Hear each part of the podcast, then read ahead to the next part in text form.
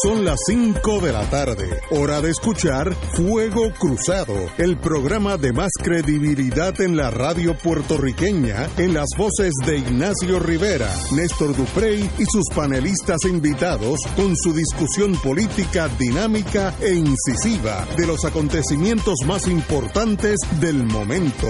Fuego Cruzado comienza ahora.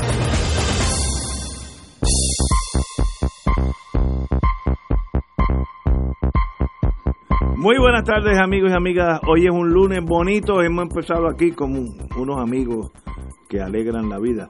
Tenemos con nosotros el senador y secretario general del PIB, Juan Dalmau. Muy buena. Don Ignacio, saludos para usted. Un placer estar de vuelta sustituyendo si es que tal cosa es posible. Si es posible, al compañero Martín. Así es, al compañero Fernando Martín, que se encuentra en unas diligencias familiares muy particulares y, especiales. Así que un placer estar contigo y con quien vas a presentar ahora en unos segundos. Luis Vega Ramos, representante. Muchos saludos, Ignacio. Obviamente al buen amigo Juan Dalmao, que está sustituyendo a mi profesor de Derecho Administrativo y varios seminarios, Fernando Martín, mientras yo sustituyo al profesor de la Intermetro, Néstor Duprey, que está repartiendo diplomas y felicitando a los que a, graduando. a los que llegaron.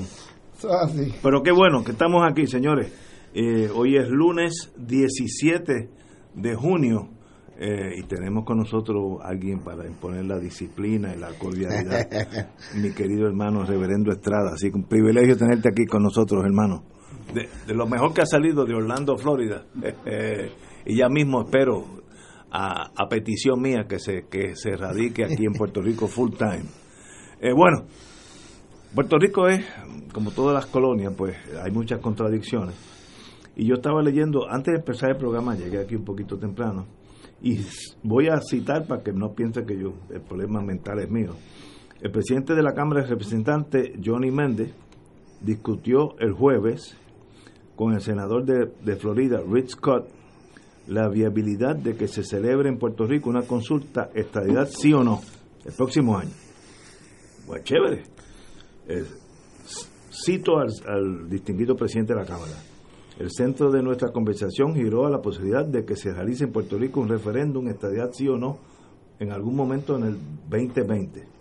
El norte de esta administración del Partido Nuevo y de la delegación de la mayoría en la Cámara de Representantes es lograr la igualdad completa para los ciudadanos americanos que vivimos en la amada, en la amada isla. El senador conoce esto, se ha comprometido con la agenda y estamos trabajando juntos a él mecanismos para hacer la misma una realidad. Muy bien. Pero la semana pasada también, final, finalizando la pasada, estamos aquí cuando Rich Scott tiró la de hidrógeno eh, y yo, lo oí porque si no. No, no, este, ¿cómo se llama? Mitch McConnell. perdón, Mitch McConnell. que es eh, el jefe de Mr. Scott. No, eh, exacto, que es el jefe de la Cámara de Representantes. Dijo que mientras él esté allí, y lo oí, estoy traduciendo en español lo más cercano posible, mientras él sea la persona influyente que lo es en la Cámara de Representantes, ni estadidad para Washington DC ni estabilidad para Puerto Rico, porque eso es una agenda socialista, uso esa palabra, socialist agenda, eh, lo cual yo creo que choca con lo que acaba de decir el presidente de la Cámara de Representantes, Carlos Johnny Méndez. Así que ahí hay dos versiones, una de Mitch McConnell, que tiene a su disposición submarinos nucleares, bombas atómicas, etcétera, etcétera, y el presidente de la Cámara de Representantes, que no le culpo por querer la estabilidad, porque yo también estoy en ese barco, pero me da la impresión que ahí hay un choque de realidades. Compañero. dijo más, dijo que, y todo eso lo dijo en respuesta a unas expresiones de Nancy Pelosi que lo declaró el Green Reaper, que tú sabes que en la mitología estadounidense el Green Reaper es el, em, emisario de la muerte. Entonces, y sabes lo que él le dijo, ¿verdad? Que, ella tenía razón, que en esos temas, incluyendo el de la estadidad y el socialismo y la estadidad para Puerto Rico, él era el Green Reaper. No, no, se escondió. Yo soy, sí, sobre esos temas yo soy el Green Reaper. Así, que, podemos llegar a la conclusión que mientras Mitch McConnell esté en la Cámara de Representantes, la posibilidad de es, hablar de es cero. Es cero. Entonces, entonces pero eh, choca con lo que choca con el, lo que lo que dice el buen amigo Johnny Méndez, que a la misma vez lo que están diciendo otros líderes del PP, incluyendo el gobernador, y Chico choca con...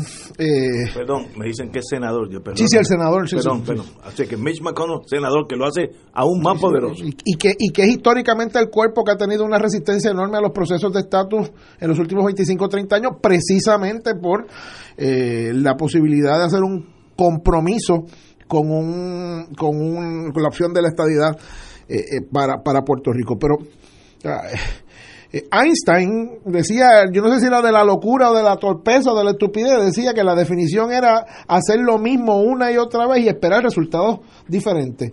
Y el problema es que desde que en el 1993 el gobernador Pedro Rosselló entonces perdió el plebiscito un año después de las elecciones que él creía que iba a ganar abrumadoramente, el estadoísmo lleva del, del 93 aquí al 2019, de 28, 29 años, lo que sea, eh, eh, cometiendo el mismo error, que es cuál, que es creer que un proceso, que empujar procesos que estén, estén totalmente condicionados, cargados y, y, y, mancillados y, y, amapuchados hacia la opción de la estadidad, va a mover eh, eh, el, proceso en Washington un solo centímetro y particularmente en el Senado pasó con los proyectos de Don Young, pasó con el plebiscito aquel del 98 de las ninguna de las anteriores que entonces Norma Bulgo quería certificar el triunfo de la estadidad.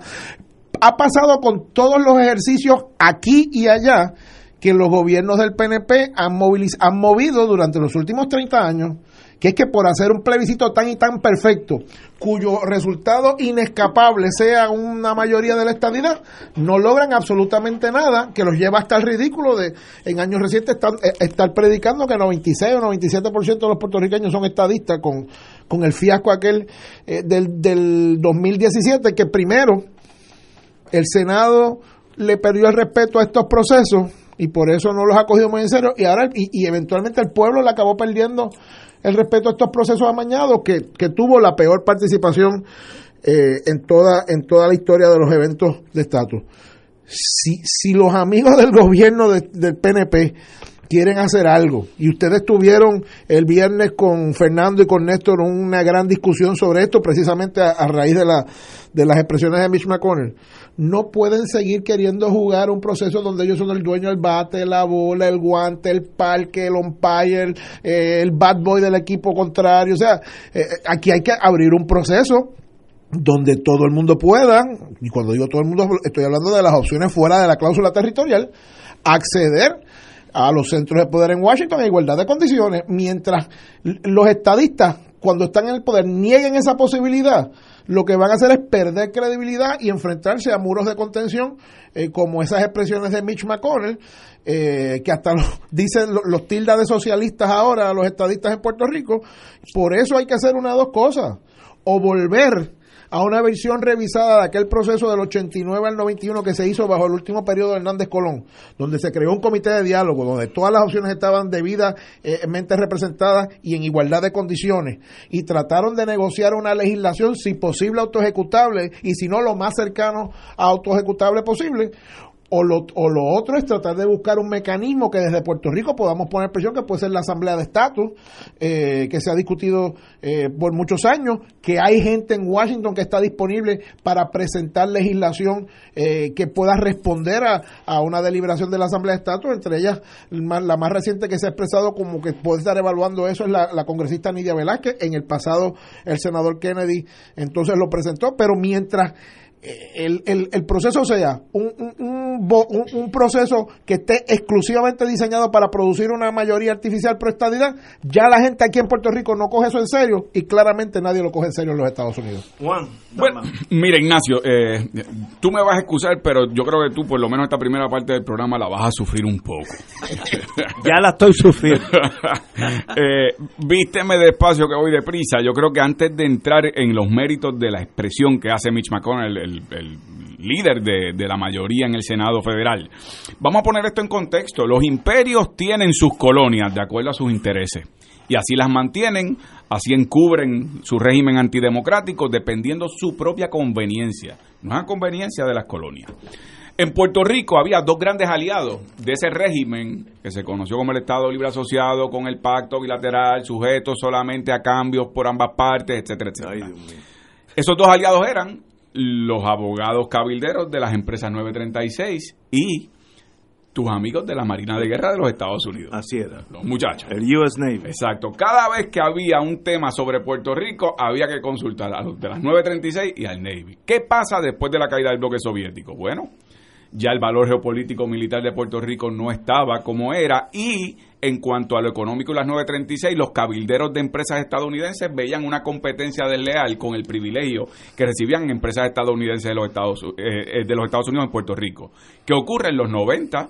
Comienza un desfase, ¿verdad? Una salida de las 936 por distintas etapas y luego, cuando muere David Sanes en un accidente eh, de, unas prácticas militares, eso lo que hace es que enciende una conciencia ya preexistente de lo que era el abuso que se cometía por la Marina en Vieques. Se fueron de Vieques y del golpe se fueron de Roosevelt Roads, que era un enclave militar valiosísimo de los Estados Unidos fuera de su territorio continental.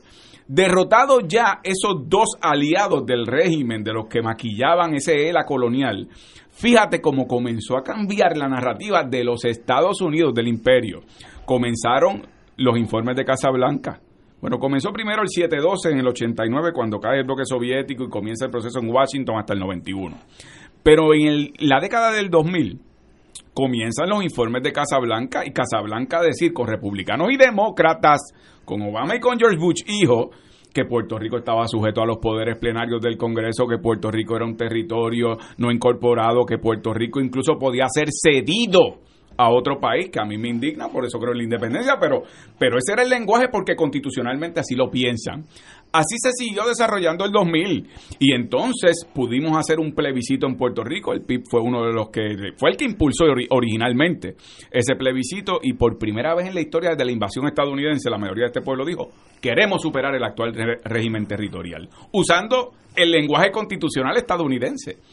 ¿Qué sucedió? Posterior a eso comienza a verse el caso de Sánchez Valle. Entonces, en el caso de Sánchez Valle, ese mismo día, cuando el Tribunal Supremo de Estados Unidos dice Puerto Rico es un territorio sujeto a los poderes plenarios del Congreso que pertenece a, pero no es parte de los Estados Unidos, cruzando la calle se aprueba la ley promesa y nos cambian el gobierno colonial conocido como ELA al de la Junta de Control Fiscal. Ese es el resumen, ¿verdad?, de un periodo que a veces se nos pierde con el día a día. Por eso hago este breve resumen, porque cuando vemos esas expresiones de Mitch McConnell, eh, yo he escuchado a líderes estadistas decir, bueno, eso es uno entre 100. bueno, uno entre 100 que la mayoría de esos 100 lo escogieron como su líder y portavoz. Porque como piensa él, piensa la mayoría de esos 100. Vamos a empezar por ahí.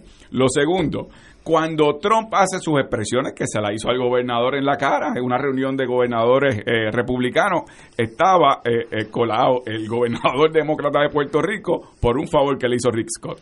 Bueno, pues precisamente ahí Donald Trump le dijo, bueno, si tú me garantizas dos senadores republicanos y seis representantes republicanos, entonces hablamos.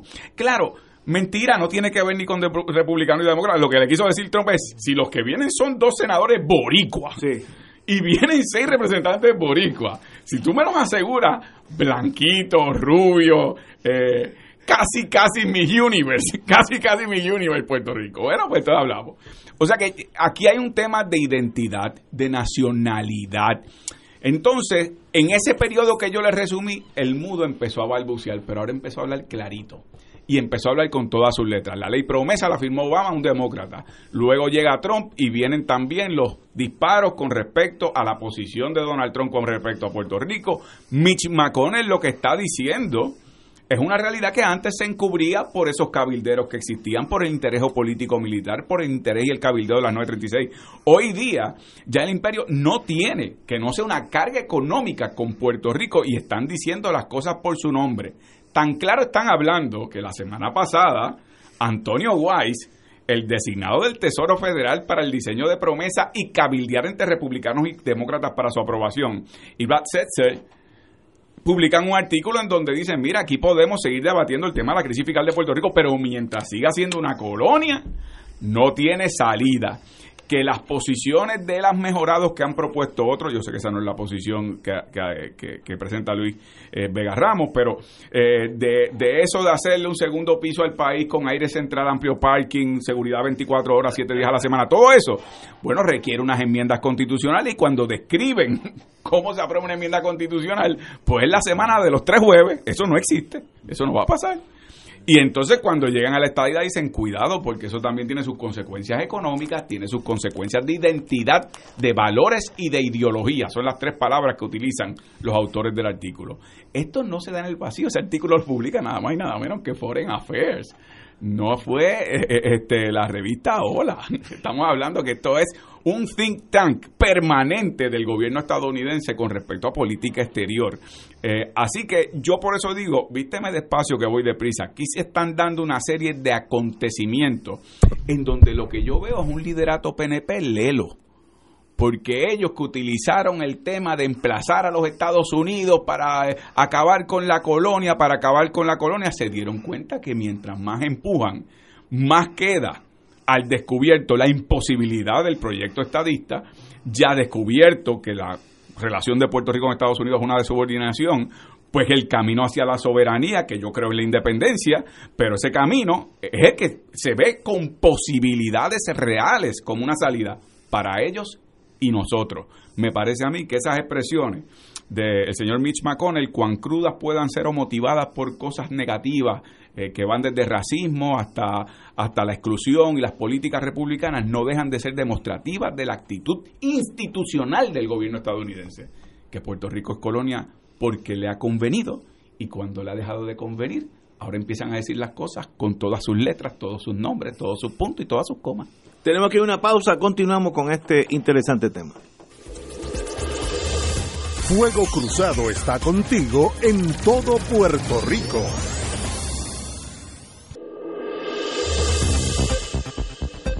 Y ahora continúa Fuego Cruzado.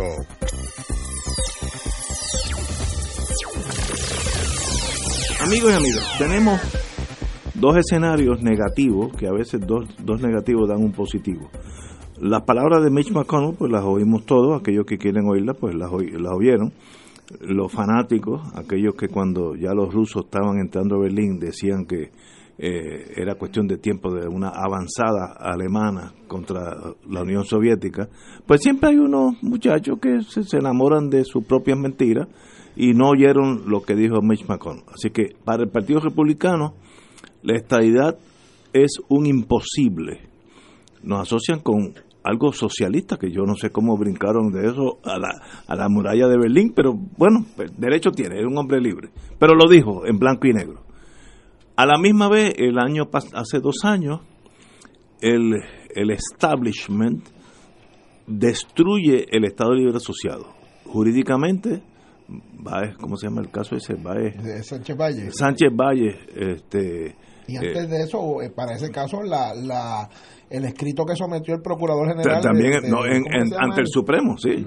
Que, que sencillamente, mire, esto es una colonia, aquí nunca ha habido un ELA y nosotros mandamos, y si queremos cedérsela a Bulgaria, se lo podemos ceder. Pues entonces, tenemos los dos partidos principales del país eh, con banderilla, como si esto fuera una corrida de toros, banderilla de, de, de Estados Unidos a los dos y entonces, con esa realidad, si uno tiene que analizar, eso es lo que está pasando, ¿qué pasa entonces? ¿Hacia dónde vamos? ¿Cuál es el camino? ¿O, seguiremos en este, en inglés dice el doldrums, este, eh, esta, esta muerte lenta, agónica, por los próximos 20, 30 años, de los cuales para mí es un montón, porque yo no estoy en esa liga. Este, el compañero Dalmao y el compañero Luis Vega pueden llegar, pero yo no voy a llegar. Pero, eh, ¿hacia dónde? Los, todos los imperios se mueven a lo que le conviene a los imperios. Es una ley de gravedad imperial. Ningún imperio ha hecho nada que no le convenga a ningún imperio. Eso es desde los franceses, eh, los alemanes, el imperio británico, etcétera. España, ni te ocupe si esta es la realidad donde Mitch McConnell dice no hablen de la estabilidad mientras yo esté aquí, ni me hablen de ese tema, y a la misma vez el establishment destruyó el Estado Libre Asociado, entonces, ¿qué queda? Compañero. Pues mira, primero, este, si es que queda algo. Queda, queda, claro que pues, queda. Dame esperanza, tenemos, dame esperanza. que tenemos que dejar de hacer lo que hemos hecho para hacer algo distinto y para manejar el asunto con una responsabilidad que yo creo que no se ha hecho hace un, un poquito de tiempo, quizás con la excepción de la primera pregunta particularmente del referen del plebiscito del 2012 que era una pregunta sobre cláusula territorial sí o no y claro esa produjo un resultado importante claro yo creo que muy pocos esperaban que en la segunda pregunta contra todo pronóstico y sin eh, representación formal en la posibilidad de una asociación soberana entre Puerto Rico y los Estados Unidos sacara casi medio millón de votos. Esa yo esa yo creo que sorprendió hasta los promotores de, de la consulta aquella en el 2000 en el 2012 pero dicho eso eh, a, mí, eh, yo lo se lo venía diciendo a Johnny Méndez y a los compañeros en la Cámara desde que, desde que este último huracán empezó con los informes de Casablanca. Decía, mira, los de, los de la colonia, que después vino Berilli, el, el procurador general de, de, Obama, y sometió el escrito, y mira, se está cayendo encima la colonia. Y después vino la decisión de Sánchez Valle y lo de Promesa, ya tú sabes que a unos sectores del Partido Popular y a unos compañeros y compañeras en la Cámara los pelaban eh, precisamente porque se le estaba viniendo la casa encima. Pero yo siempre les dije, tengan mucho cuidado, que esa parranda, cuando acabe en esa casa, se van a mudar para la de ustedes. Y eso es lo que está pasando ahora.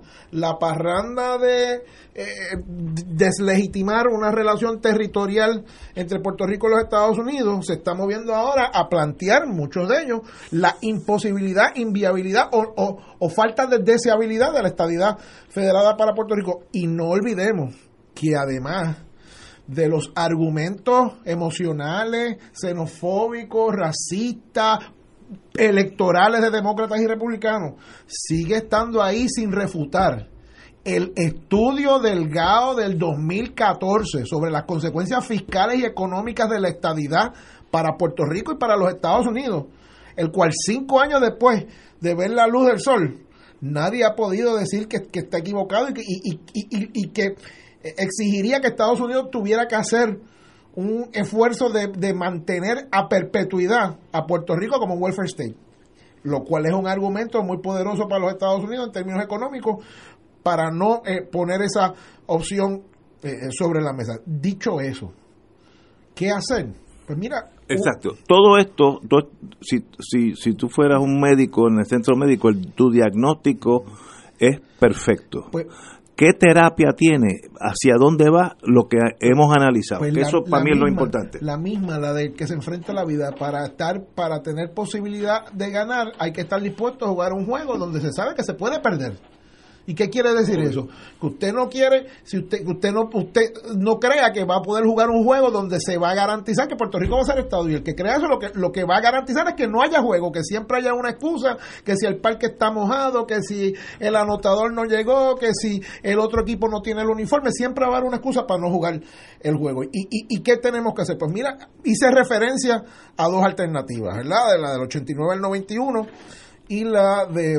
Eh, eh, la Asamblea de Estatus.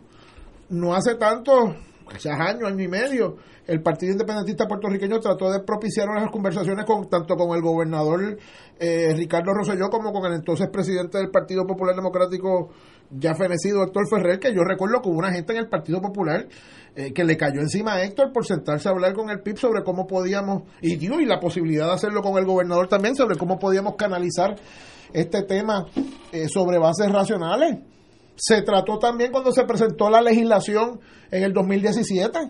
Eh, nosotros presentamos la posibilidad eh, de que se negociara directamente por cada uno de los sectores políticos las definiciones, entonces con el Departamento de Justicia, bajo la teoría de aquella de los 2.5 millones de dólares de Obama.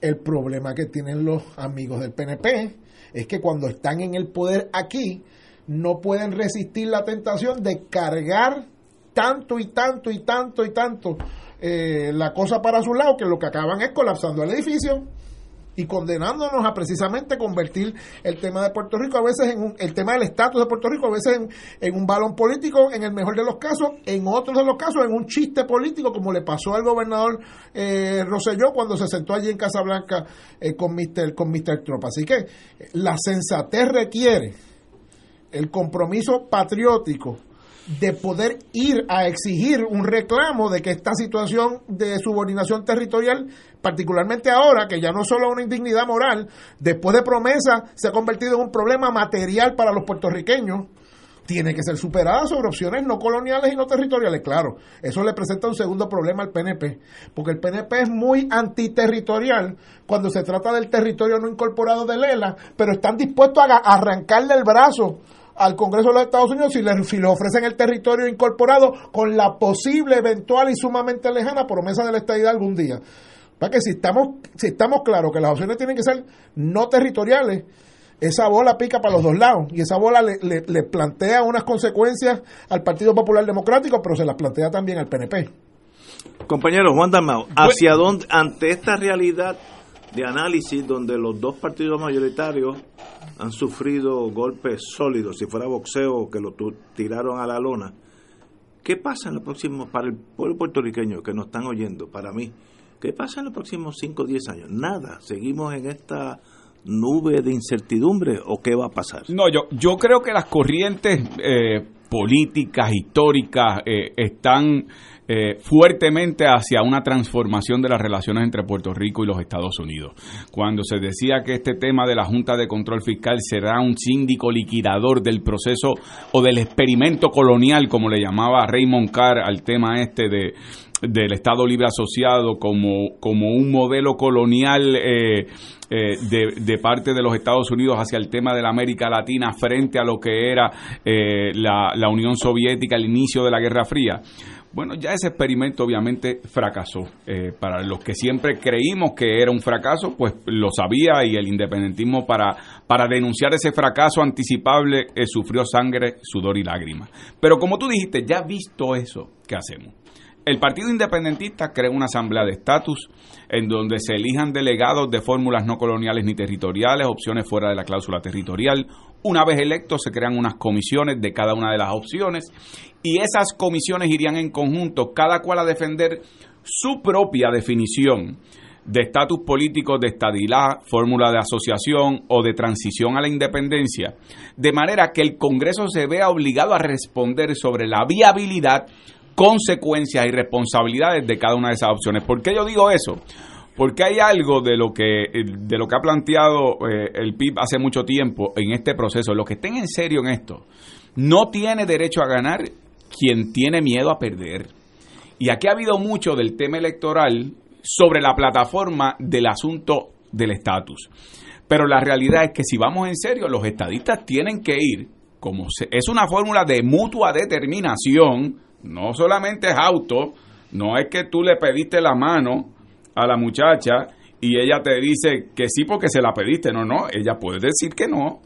Y hay, por lo tanto, la viabilidad de la estadidad como un Estado eh, hispanohablante, caribeño, territorialmente separado, sería la jurisdicción más pobre, pero con más poder político que 27 estados. Todo eso van a tener que decir los Estados Unidos si están dispuestos y si eso es viable y bajo qué condiciones. Lo segundo, la fórmula de asociación, habrá que definir cuáles son aquellos poderes delegados o aquellas autoridades delegadas, cuáles son viables, esa parte de, de por lo menos unos lineamientos principales. En el tema de la independencia, el derecho internacional la reconoce como un derecho inalienable, pero hay una transición mi punto de referencia cuando hablo de la transición a la independencia son los informes del proyecto del Senado 712, que fue el más cercano, que hubo, eh, eh, hubo evaluación económica, impacto de desarrollo económico, eh, consecuencias políticas, todo eso está ahí. Sobre el tema de la posibilidad de libre tránsito, todo eso está ahí. Pero, pero eso hay que hablarlo. Y que luego el país vote con información, con conocimiento de causa sobre una de las opciones. Esa es la propuesta del PIB. Dicho eso, el PIB ha tenido la madurez política de reconocer que aunque ese es el mecanismo procesal preferido, reconocemos que en estas circunstancias ese no es el mecanismo procesal que tiene la mayoría ahora mismo para legislar y encaminar un proceso eh, por vía de ley. Así que estuvimos dispuestos, Ignacio, a decir, siendo esta nuestra preferida y está radicada en Senado y Cámara, estamos dispuestos a participar de un plebiscito en donde las fórmulas no sean coloniales ni territoriales. Y comenzamos, ahí hubo toda suerte de, iniciativas, un juste soberanista, en una columna la soberanía nacional y en la otra la estadidad. Pero ¿qué pasó? Bueno, pues lo que decían que no querían, la colonia como opción, metieron la colonia tan pronto. El secretario de Justicia Federal dijo, tienes que meter la colonia del plebiscito. Bueno, pues los que creemos en la descolonización y que vimos cómo fue repudiada en el 2012, dijimos, ahí no vamos pues después de que hicieron su plebiscito. Y todavía están esperando la segunda carta al secretario de Justicia validándole los cambios a la papeleta del 2017. Bendito, imagínate, tú, todas esas velas prendidas por cansado fuego. Pero mira, eh, eh, pero lo que te quiero decir es, cuando logran ese triunfo, que como ellos decían, el voto, el que vota es el que cuenta, allá no hay ingenuo, vieron una participación de 23% y cuando fueron a cobrar su billete premiado con el resultado plebiscitario 97% por la estadidad, allá le dijeron, ustedes saben el cuento del pescadito, ¿verdad? que es que te venden un billete supuestamente premiado, pero es un billete fatulo. Así que cuando fueron con su resultado allá, le dijeron, negro, está en el pescadito, eso es un resultado fatulo. Así que después de eso, el PIB hace un tercer intento. Y es lo que describió el compañero y amigo Luis Vega Ramos. Mira, nos reunimos con el gobernador. Le dijimos, entre populares, PNP hay mil, mil diferencias. Pero alegadamente hay dos coincidencias. Una, el que salgamos de la Junta de Control Fiscal. Eso nada tiene que ver con los temas de reestructuración de pago de deuda, de irse a la quiebra. No, no, la Junta como instrumento de gobierno en Puerto Rico. Y dos, el dirigirnos a un proceso en donde se puedan votar o, escoger fórmulas no coloniales ni territoriales y entonces exigirle al Congreso acción sobre eso. Pues el gobernador dijo, lo veo con buenos ojos. Nos reunimos en mi oficina con el presidente entonces del Partido Popular, Héctor Ferrer, Rubén Berrío, Fernando Martín. En aquel momento estaba Charlie Delgado, estaba con, con él en esa reunión. Y él dijo, yo estoy dispuesto, si esos son los dos planteamientos, yo estoy dispuesto a echar para adelante. ¿Y qué hizo el gobernador? Se echó para atrás. Es el gobernador que ahora pide que haya consenso eh, eh, amplio. Pero, pero si tienes un historial de que cada vez que pides consenso, darle espalda. ¿Ustedes se acuerdan aquel primer consenso del Pueblo Unido de Puerto Rico que después lo usaron para meter a la Comisión de la Igualdad eh, y meter el tema de la estadidad con los temas de Puerto Rico y colapsó aquel esfuerzo que ya nadie lo menciona, pero no son lisonjeros los llamados a consensos del gobernador. Contra ha tenido todas estas oportunidades. Así que a tu pregunta, no es que ha tenido una propuesta, dos propuestas, tres propuestas, y te estoy hablando solo de las que el PIB ha hecho con él. Eh, y sin embargo, ahí estamos. Pues, eh, un gobernador que ha sido muy efectivo en su compromiso con la colonia. Vamos, vamos a una pausa. Estoy interesadísimo eh, de continuar con este tema, así que regresamos con este tema. Esto es Fuego Cruzado por Radio Paz 810 AM. Y ahora continúa Fuego Cruzado. Para tirar aquí unos dominos sobre la mesa. Yo no tengo probadamente buenos instintos en la vida. Soy apostador de botellitas de vino en, en las elecciones. Rara vez pierdo, rara vez. Yo tengo un sentido de lo que va a pasar eh, en, torno a botellitas. Si un día puesto mucho más dinero, soy, con la suerte mía voy a perder. Esa es la que va a perder. Pero con botellita de vino no fallo.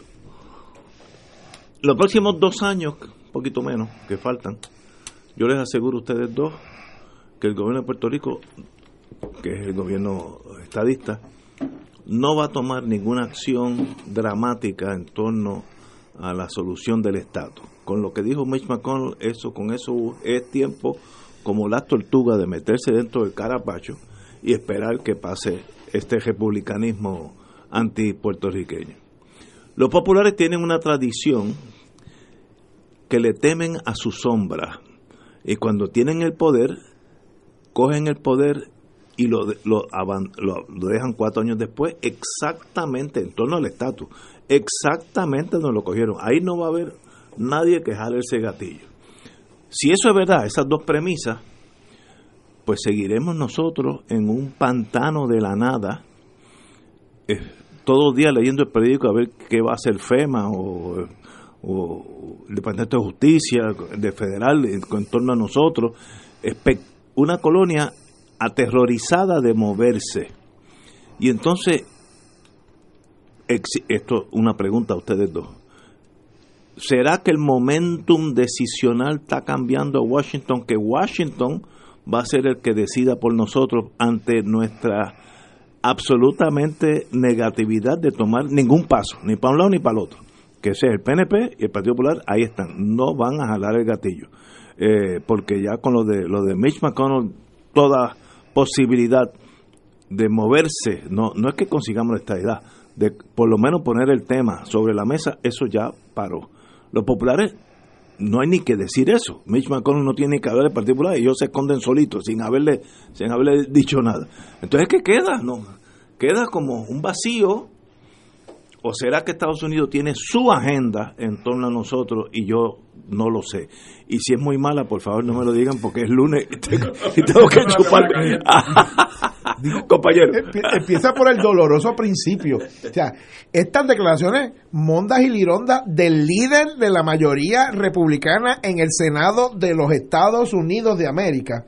En, eh, eh, cogiendo la estadidad y comparándola con el la estadidad para Puerto Rico y para DC y comparándola con el socialismo se dan como él siendo el líder de un partido que yo creo que desde la época de antes de Luis Ferré o de Ferré no gobernador, de Ferré, el eterno contendiente, están, en, por lo menos de la época de Eisenhower para acá, la estadidad está en los, en los programas de gobierno republicanos, distinto a los demócratas, que va y viene, a veces la estadidad y a veces la libre determinación, y a veces... No, la, la, estadidad ha estado en los programas del Partido Republicano desde la época de Eisenhower. La estadidad. Y el líder republicano en el Senado que, teóricamente sería el segundo o tercer líder republicano más importante en el aparato de gobierno de Estados Unidos, estando el presidente, el vicepresidente y él, está diciendo olvídense del Estado y de eso socialismo.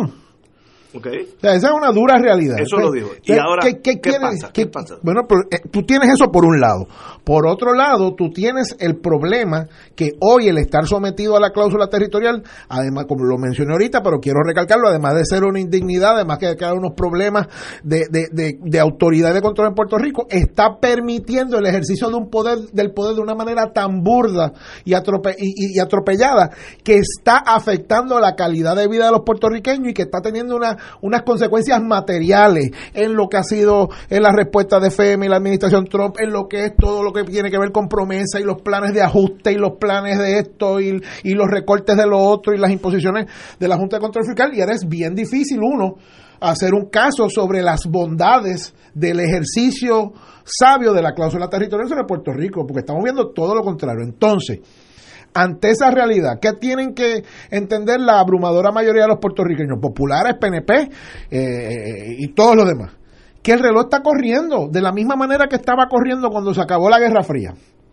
Y empezaron a cambiar unos paradigmas. De la misma manera que corrió cuando se acabaron las 9.36. Y empezaron a cambiar unas cosas. De la misma manera que lo de que lo de Vieques alteró la discusión esta situación de la deuda, que oye, mientras tú y yo estamos, mientras nosotros estamos hablando aquí, esos muchachos de la Junta están negociando con todo el mundo y despachando todos esos asuntos y se los dejamos en dos o tres semanas, lo tienen todo cuadrado para ellos para Wall Street, para los Estados Unidos. A lo mejor lo que se cuadre no nos gusta a nosotros, pero ya ellos están negociando con, con los de los GIO, con los de la COFINA.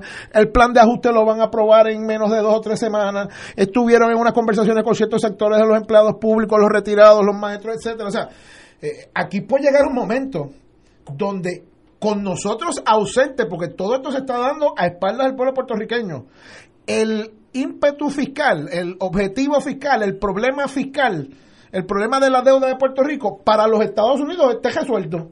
Y una vez que eso pase, entonces ¿qué? Y si en ese escenario vamos a la, catástrofe más, grande que el gran amigo de Puerto Rico, Donald Trump, es reelecto. Pues ¿qué incentivo hay, no digo yo para la estadidad, qué incentivo hay para tener un proceso de discusión bilateral entre Puerto Rico y los Estados Unidos?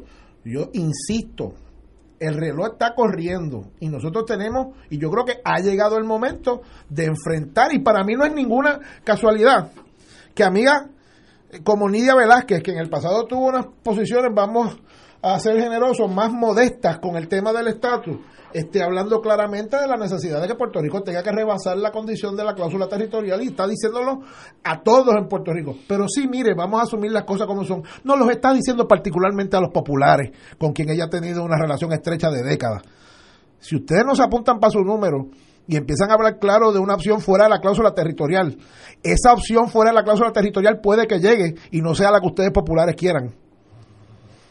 Y eso vendría de Estados Unidos hacia nosotros, tengo dos ejemplos en el Caribe. Eh, lo que era antes British Honduras, que hoy es Belice, y lo, que era la isla de Grenada, de, Dominica, perdón, entre las dos islas francesas, Guadalupe y Martinique. Esas dos colonias inglesas nunca pidieron independencia. Nunca. Y un día Inglaterra llegó ahí, bueno muchachos, qué buenos han sido todos estos años con ustedes, cientos de años en el Commonwealth, es tiempo que ustedes caminen solos. Baja la bandera y sube la de ustedes. Y son república a la cañona, yo le llamo. Eso existe la posibilidad de Estados Unidos con Puerto Rico después de Sánchez Valle, promesa, etcétera, etcétera, el, el, el trumpismo. Existe la posibilidad de que Estados Unidos sea el que mueva esa descolonización a la trágala. ¿Existe eso? Bueno. mira, qué, suerte que está hoy con nosotros acompañándonos el reverendo Wilfredo Estrada. no esto se puede salir de control. Porque va, va a comprender perfectamente esto que yo voy a decir. Eh, mene, mene, tekel, ufarsin. El profeta Daniel pudo leer la escritura en la pared. Tu reino ha sido pesado y ha sido hallado falto de peso. Eso le pasó a la política colonial estadounidense en Puerto Rico. Y ya esa escritura la podemos ver todos los puertorriqueños. Antes la escritura en la pared la veían unos visionarios. Eh, don Pedro Albizu Campo, don Gilberto Concepción de Gracia, doña Lolita Lebrón, don Rafael Cancel Miranda, los que fueron los sacrificados en el proceso de dejarlo todo para que existiera aún hoy un Puerto Rico con una nacionalidad vibrante, una identidad propia. Y es precisamente sobre esa nacionalidad y esos valores que nosotros tenemos el derecho a la autodeterminación como pueblo. Nosotros no escogimos invadir a los Estados Unidos por Manhattan ni Florida. La cañona nos las tiraron los Estados Unidos porque aprovecharon la guerra hispano-cubano-americana y después de que entonces pacificaron en Cuba a los españoles, lo sacaron, aprobaron después la enmienda Platt, siguieron para Puerto Rico, dicho sea de paso, por un, dato histórico para quienes nos escuchan, que yo sé que son unos fiebros. Eh, eso de los fake news, eso no se lo inventó Trump. Eso desde la explosión del Maine, que fue el principal fake news, porque dijeron que habían sido los españoles, había sido una caldera que se prendió en candela. Y aprovecharon, y los medios de comunicación estadounidenses dijeron contra, contra los estadounidenses, los españoles, y ahí se fueron en guerra.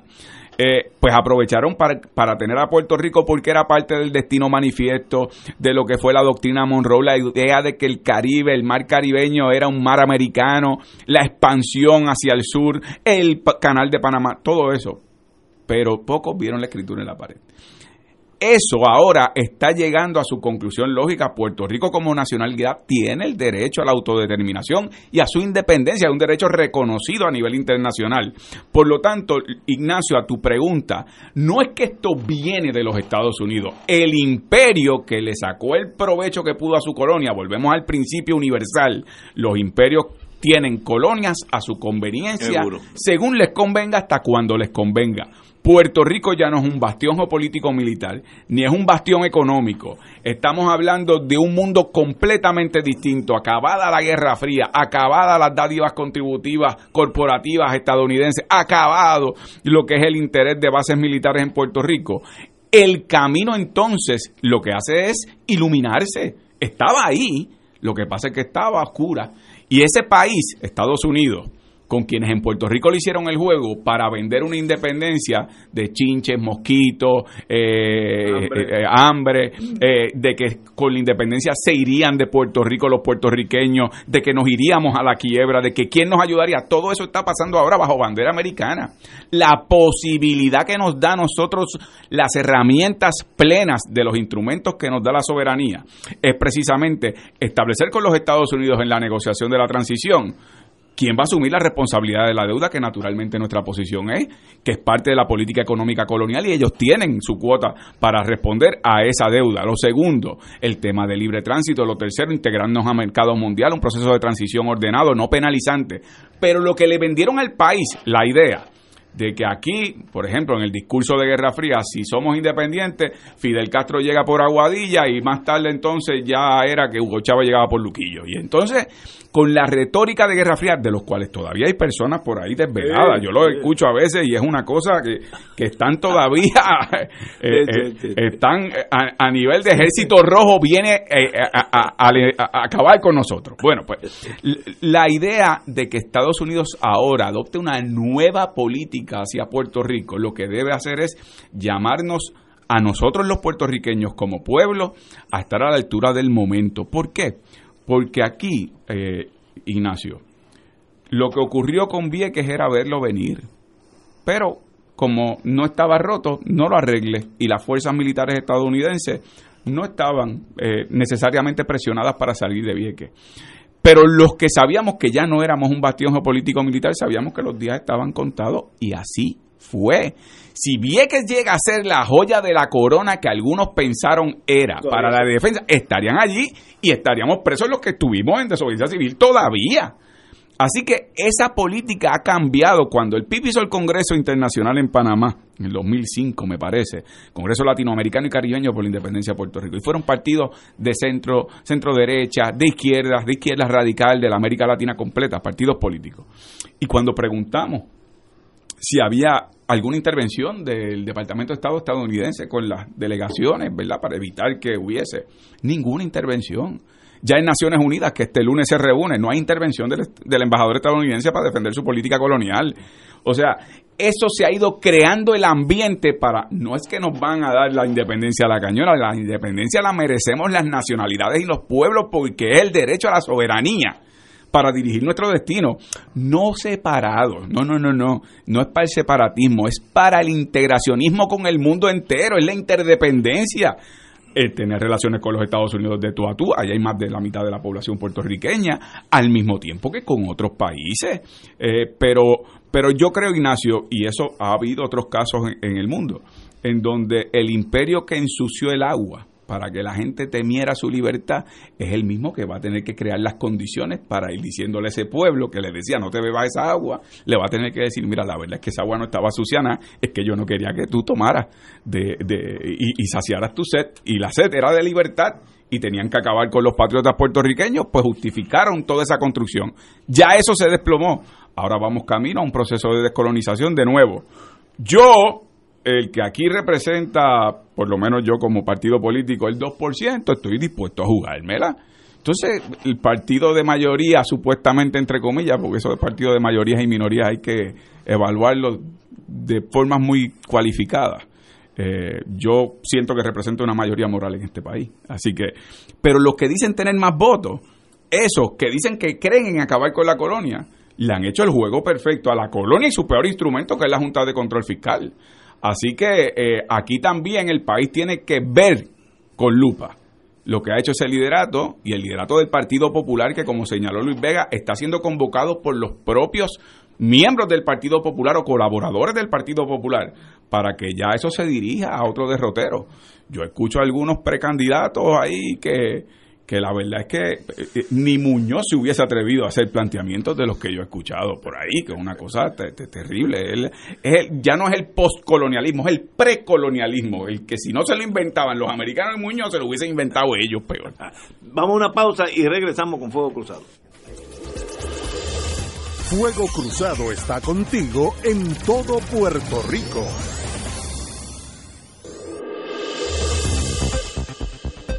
Y ahora continúa Fuego Cruzado.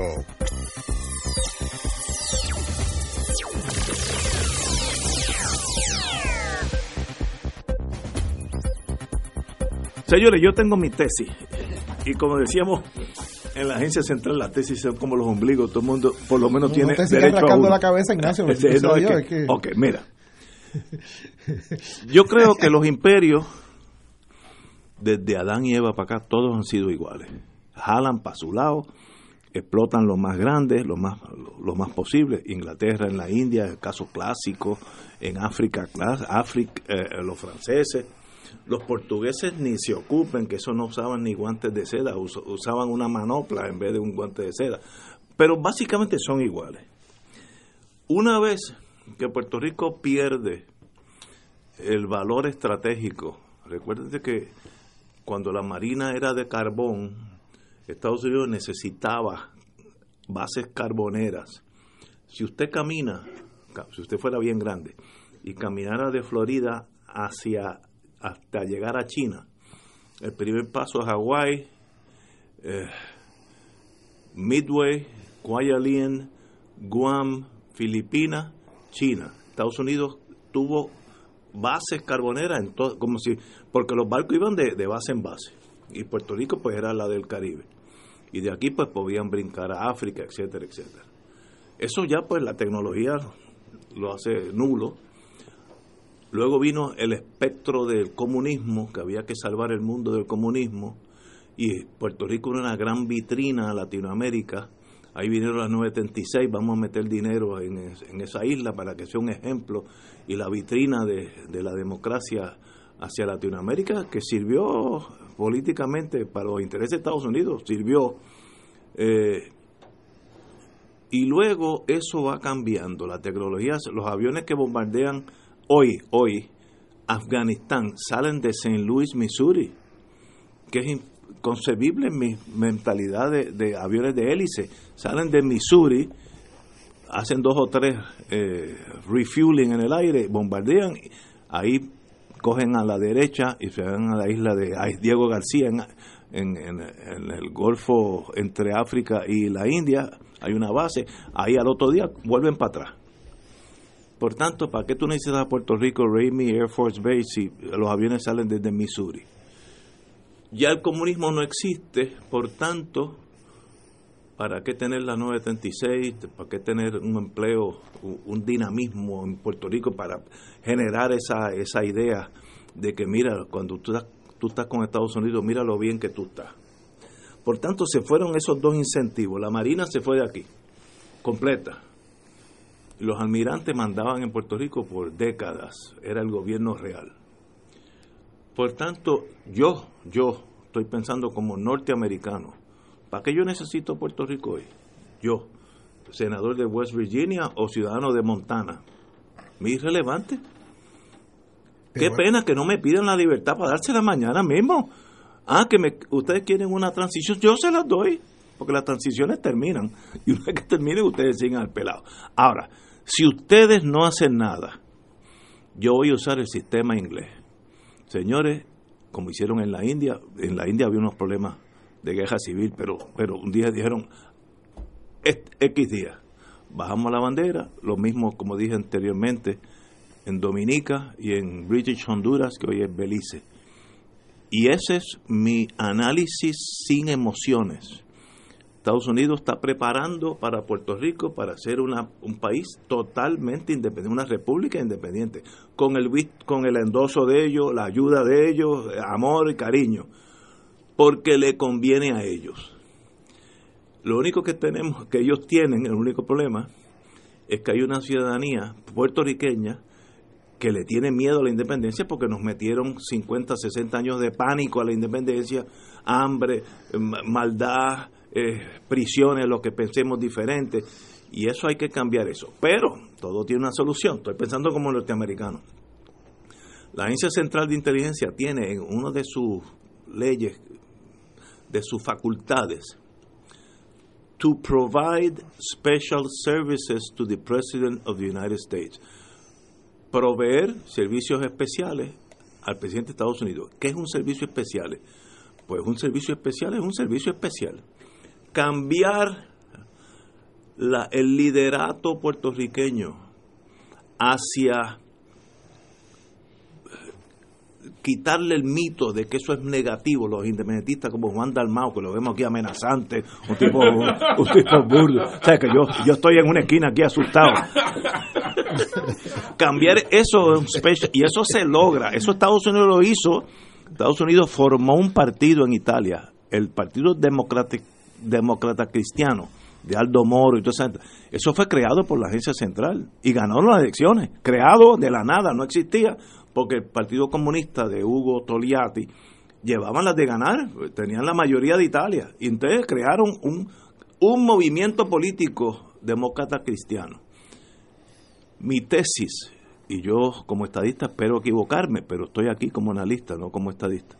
Mi tesis es que exactamente lo que va a pasar. Estados Unidos tal vez ya pasó, porque yo no estoy allí ya, ha determinado el establishment o el presidente de Estados Unidos, Obama o Clinton, Special Service, prepárame la isla para la independencia. Y entonces lo primero es el shock treatment, empezar a, a darle bofetas. Antes los Estados Unidos nunca hablaba de nosotros. Dice, no, hombre, es una colonia así, olvídate tú Ya, eso, sobre todo a los populares, eso le da duro. Entonces vino una decisión del Supremo que dijo, no, no, es que es una colonia. Porque ustedes tienen menos derechos que las tribus indias en Estados Unidos que tienen soberanía.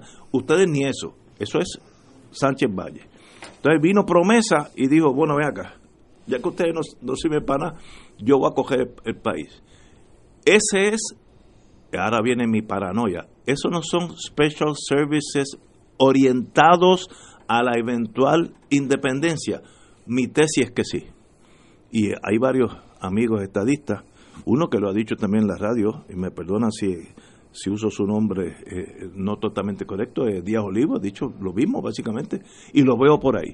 Ah, que yo no lo veré, eso puede ser 5 o 10 años, 20 años, no sé, pero es que este maltrato, esta ley 54 política, es con una razón tú no le das a tu compañero o tu compañera en tu casa, a menos que haya algo malo que tú, y Estados Unidos nos está dando burdamente. Cuando un presidente dice, mire, allí en esa isla, eso es un montón de pillo, que lo ha dicho Trump en, palabras de él. Cuando Mitch McConnell dice, espera, espera, mire, para que, para que me entiendan bien, mientras yo estoy aquí, ni hablar de la estadidad, eso es maltrato político y eso no sucede en la nada. Eso no es así que un día se levantó esta gente, eso es un plan. Que, que sea yo paranoico y que estoy pensando en voz alta, pero cuidado porque puedo tener razón. rápidamente, porque le toca el turno a Luis Vega, es para, para tu tranquilidad, no te preocupes, porque hay paranoicos que son perseguidos y es verdad que los están persiguiendo. O sea, lo que tú dices, aunque tú creas que es porque estás paranoico, no, no, no, no es que estás, Uno de cada dos paranoicos lo están persiguiendo de verdad. no te preocupes, está bien, está bien. Pues esa es, mi, esa es mi tesis. Y si algún día yo llego al momento de todavía estar vivo, me gustaría, me satisfacería tanto saber Oye, yo, la, yo analicé eso como oficial de inteligencia sin emociones. Las cosas son como son y no como uno quiere que, sean. Yo, yo no puedo llegar al nivel del detalle del diseño que tú relatas, como a veces en conversaciones similares con el amigo García Pasalacua, pues a veces uno no podía llegar, pero a veces, pero a veces las coincidencias se empiezan a sumar y uno dice, caramba, de coincidencias empiezan a, a, a, dejar de serlo. Ahora te doy un dato que, que eh, eh, fresco y que tiene mucho que ver con esto. Ya. Además de todo lo que se ha relatado de Vieques y todo y toda esta sucesión, ayer, anoche, mientras todos nos recogíamos después de haber celebrado nuestro Día de los Padres con nuestros familiares, ayer, noche de los padres a las 9 de la noche, la Junta de Control Fiscal, que es el organismo que Promesa y el Congreso de los Estados Unidos eh, este, identificaron para bregar con el asunto fiscal de Puerto Rico, dijo que por lo menos para ellos ya habían negociado y resuelto 70% de la deuda de Puerto Rico. Repito, para el organismo que el Congreso de los Estados Unidos eh, diseñó e le impuso la responsabilidad de atender el asunto de la deuda de Puerto Rico, para ellos ya 70% de la deuda está resuelta. Eso es. Ah, yo no sé lo que diga Taylor Swift, yo no sé lo que diga Cristian Sobrino. Pero es que son esas cosas, los imperios, por eso son imperios, tienen mucha gente capacitada a cargo de manejar esa, ese imperio mundial. Así que. Y nos lo eh, dijo una noche de los padres a las nueve de la noche. ¿Tú, tú, crees que estaban negociando hasta las ocho y media? Un día de los padres. Esos son diseños que van poco a poco llegando hasta que un día la isla está lista para la independencia y pensamos que nosotros llegamos allí solitos. No, llegamos allí con algunos servicios especiales que creó ese ambiente donde un día la gente va a determinar, oye, pero Juan Dalmao es un tipo chévere, buena gente, inteligente, pues, ¿por qué no debe ser presidente? Y, llegamos toda la, la misma conclusión, con la ayuda de ese imperio, porque así son los imperios. Special Services, señores. Vamos a una pausa, amigos. Fuego Cruzado está contigo en todo Puerto Rico.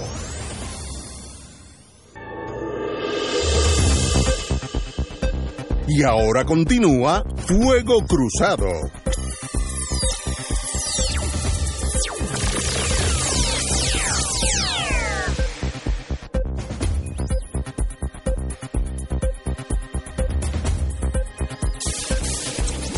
Amigos, amigos, después de este intercambio que me han puesto aquí a la, presión arterial, me la han subido los muchachos.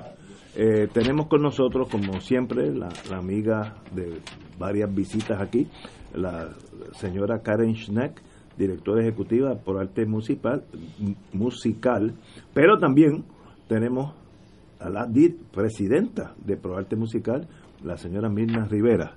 Muy buenas tardes, señora presidenta. Muy buenas tardes a todos, eh, todos y todas los radio y todos los que están aquí. Tengo ante mí el manifiesto en apoyo a nuestra orquesta sinfónica. Con el título nada más me da la impresión que algo no está bien. ¿Cuál es el, por qué necesita el apoyo? ¿Por qué necesita nuestro nuestro apoyo que lo tiene la Orquesta Sinfónica de Puerto Rico? La Orquesta Sinfónica de Puerto Rico es una de varias instituciones vitales que comprenden la espina dorsal de lo que es articultura en Puerto Rico. Cuando nosotros viajamos, y todos ustedes son viajeros experimentados, hay que preguntarse por qué usted va a Nueva York, o por qué usted va a San Francisco, o por qué va a Londres o a Madrid, y cómo usted sabe que usted está en Madrid y no está en Londres, y cómo sabe que está en Madrid y no está en Nueva York cuando todo el mundo anda en t-shirts y maones. Usted va, usted va a experimentar toda la expresión artística de ese sitio. Y eso es la arquitectura, Y, es la, cocina, y es, es la plástica, y es eh, el paisaje, y son los museos, y la danza, y la música, y todas las maneras en que esos países y, esas y esas comunidades se manifiestan. Y adivinen por qué la gente viene a Puerto Rico a lo mismo. Y como la gente sabe que está en San Juan y no está en Santo Domingo, está en San Juan y no está en Miami o, está, o en San Agustín. El arte y la cultura son la espina dorsal de lo que es la formación humanística de cualquier sociedad. Y en Puerto Rico hemos decidido que no es importante. Y constituye del presupuesto general del país el 1% si acaso. Y en esta ola de cortes que se está negociando y se está discutiendo últimamente, se pretende cortar ah. aún más, particularmente y específicamente en el caso de la Sinfónica de Puerto Rico, que es la plaza de trabajo de los grandes músicos de este país que estamos exportando continuamente. Nosotros tenemos primeras sillas en sinfónicas y en, y en orquestas operáticas alrededor del mundo que se educaron en las, libres de música y en, la, y en el Conservatorio de Música de Puerto Rico. Y la orquesta sinfónica es parte de la formación cultural que deja como legado don Pablo Casals. Y, le vamos a quitar un millón de pesos. Y ese millón de pesos lo que va a hacer es que va a la nómina. O sea, ya hemos, eh, ya hemos desnudado el Instituto de Cultura Puertorriqueña, se ha quedado con un presupuesto de nómina, no tiene presupuesto operacional. Entonces, ¿cómo es que se supone que haga lo que tenga que hacer? Y ahora pretendemos con la Sinfónica hacer lo mismo. Así que estamos dejando, estamos cortando plazas de trabajo no lo vemos, o sea, no vemos horticultura como un como un modelo de desarrollo económico, Ignacio, que ese, que ese es la, o sea, hay un disloque con que esto no tiene nada que ver con desarrollo económico y tiene muchísimo que ver, porque aquí se alimentan los maestros, los técnicos, los arquitectos, los restaurantes, los hoteles, los taxistas, los uberistas, whatever. O sea, hay todo un andamiaje de gente que depende de que Santurce sea Santurce y que Río Piedra sea Río Piedra, cuando el teatro de, la Universidad de Puerto Rico era, era lo que era, ¿verdad? Y, Río Piedras era lo que era. De modo que, que nosotros tenemos que, me parece a mí, parar un poco, hacer una pausa y preguntarnos qué expresión queremos nosotros que el resto del mundo vea de, lo que significa venir a Puerto Rico. No es la playa nada más, porque playa hay montones en todo el mundo que venga la gente a Puerto Rico por la misma razón que vienen, que van a cualquier otro, otra ciudad del mundo. Y nosotros tenemos muchísimo que ofrecer. A mí los que me conocen saben que yo me paso con un sonsonete que es que en Puerto Rico todos los grandes imperios de la historia moderna dejaron ADN aquí. Nosotros tenemos una formación de ADN extraordinaria. Y cuando y cuando nuestros cantantes van a cantar en, los centros operáticos del mundo, la gente se queda patidifusa de cómo es posible, porque en un sitio tan chiquito vengan danza, instrumentalistas, compositores, eh, eh, bel canto, teatro, Y, y, la expresión, sí, hay una, una parte que es expresión de música popular y también lo es en lo clásico, como debe ser, debe ser porque todo es expresión cultural. No podemos, como pueblo, cometer suicidio. Ok, pero a los que no estamos en el mundo de ustedes, que yo soy un ejemplar, eh, Estamos todos en el mismo mundo. No, toda la misma cosa. El mundo de arte, yo eh, admito. ¿De dónde salen todos los músicos del Gran Combo? ¿De dónde salen? Ah, ¿De dónde salen los músicos? De, dónde salen? ¿Cómo se educan? ¿De cómo se formaron? ¿Cómo se formaron los el grupo de Pirulo? ¿De dónde salen los músicos en este país? Ok. Y lo que eh, el reto que tiene la orquesta sinfónica en este momento es que llega un momento donde no se puede cortar más los fondos del gobierno. O desaparece y, nosotros como país tenemos que decidir si queremos, ser un país con esta ricura histórica y que no tenga y que entonces empecemos a dar para atrás en términos de los logros en las artes y la cultura. para que estemos hablando en plata, literalmente en plata, hay propuesto una reducción de un millón de dólares. 1.3 millones. o sea, lo que se está proponiendo reducir del año que está corriendo al próximo que, que ya está, Que ya se ha cortado. Sí, sí. Que, pues, Vamos, ¿dónde estábamos hace el Festival Casas y el Festival Casas está a punto también de, de, perderse. ¿Cómo es posible que los puertorriqueños, los líderes empresariales y el del sector público 1.3 este millones de dólares de, un presupuesto para este año que era de que el vigente de cuánto es? No me acuerdo cuánto. Pero, el, pero el 1.3 debe ser una cantidad bastante sustancial lo que es el, y eso es un patrón. porque toca nómica entonces desemplea. Y entonces como decir bueno pues aquí que, hay que hay que como si un 1% resolviera el problema del presupuesto. Por eso, ahí voy y paso. Y, eh, yo no voy a entrar en, yo no voy a entrar en hacer una lista de unos gastos superfluos porque entonces dirán este va a sacar la listita colorada de los gastos que le, le sacan cara a los azules. Cuando los azules vengan le sacarán la listita de los el gasto aquí. El, yo solo voy a dar dos números. Eh, la junta de control fiscal está diciendo, digo, además de lo que gasta la Junta, y no vamos a entrar en cuánto gasta la Junta, el país lo sabe, pero la Junta de Control Fiscal está diciendo que los ingresos para el próximo año fiscal deben estar por encima de los 10.3, 10.4 billones de dólares. El gobierno de Puerto Rico, peor aún, está diciendo, el estimado del gobierno de Puerto Rico, ¿de dónde lo saca? Pues vaya usted a saber, es que los ingresos eh, eh, eh, en Puerto Rico van a estar para el año fiscal que empieza el 1 de julio en sobre 11.1 billones de dólares. Los dos están proponiendo gastar alrededor de uno, uno es 9.5 y el otro es 9.1. La, la, diferencia entre lo que está proponiendo la, la Junta de Control Fiscal que ellos dicen que son los más conservadores estimando ingresos y lo que están proponiendo gastar es de sobre 1.200 millones de dólares. Que no haya uno en esos 1.200 millones de dólares, uno en esos 1.200 millones de dólares que la Junta dice que se van a recaudar por encima de lo que ellos dicen que hay que gastar, para mí es inconcebible. Para mí es inconcebible. yo que soy matemática y empresaria, que me dedico a las inversiones, sumo y resto y no cuadra de ninguna manera. Y no voy a hacer la lista de los contratos de nadie para que no, se digan que estoy jugando De ninguna manera. Yo tengo el privilegio de que a mí no me pueden sacar listita. Así que yo sí puedo decir. sí, porque ahora digo yo, donde hemos estado no tenemos que nos saque lista. Eh, pero, pero sí quiero decir lo siguiente. Aquí hay un problema de prioridades. Y es que hay personas que creen eh, y han gobernado y gobiernan creen que el tema de la afirmación, el desarrollo, el fortalecimiento y la educación cultural es una especie de entretenimiento eh, de, de, un grupo eh, eh, exótico, que, ¿verdad? Que, que, es algo lejano, pero que eso no tiene importancia. Yo le voy a explicar a, los que nos escuchan que, no, que, no lo, que lo pongan en perspectiva.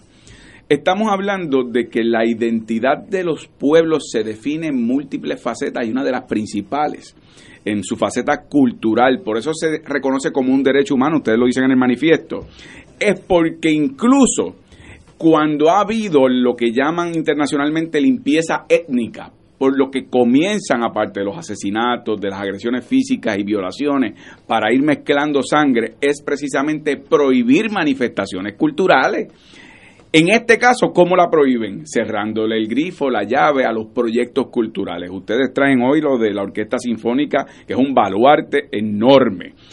ha ocurrido en las escuelas del sistema público de enseñanza, lo que son las bellas artes, lo que tiene que ver con el desarrollo musical, le han ido cerrando también taller, lo que tiene que ver con el teatro, todo eso es como que, bueno, eso es un entretenimiento, allá tú que te gusta eso de, tocar un instrumento musical o de ser un artista de teatro, un actor, una actriz, y yo creo que eso lo hemos permitido que se vaya, vaya pasando con ficha y hoy día estamos en una crisis cultural con respecto a esas nuevas generaciones que se levantan, que los aplaudimos muchísimo cuando tienen sus logros internacionales, pero a la hora de la hora de poder ponerlos con las oportunidades de desarrollo, se les cierra. Y yo por lo que dije lo de la listita, es que francamente aquí no es un problema de dinero, es un problema de prioridades.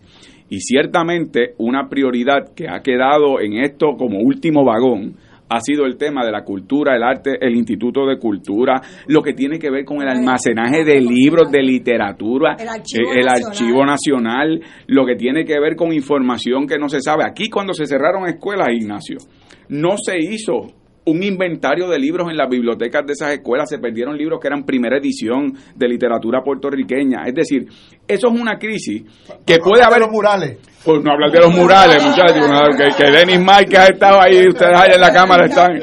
O sea, y, y hay quien, como dijo eh, eh, Vega Ramos, quien puede pensar, ah, pero esto es de nuevo la política porque los que están son estadistas. No, esto es un problema que lleva tiempo.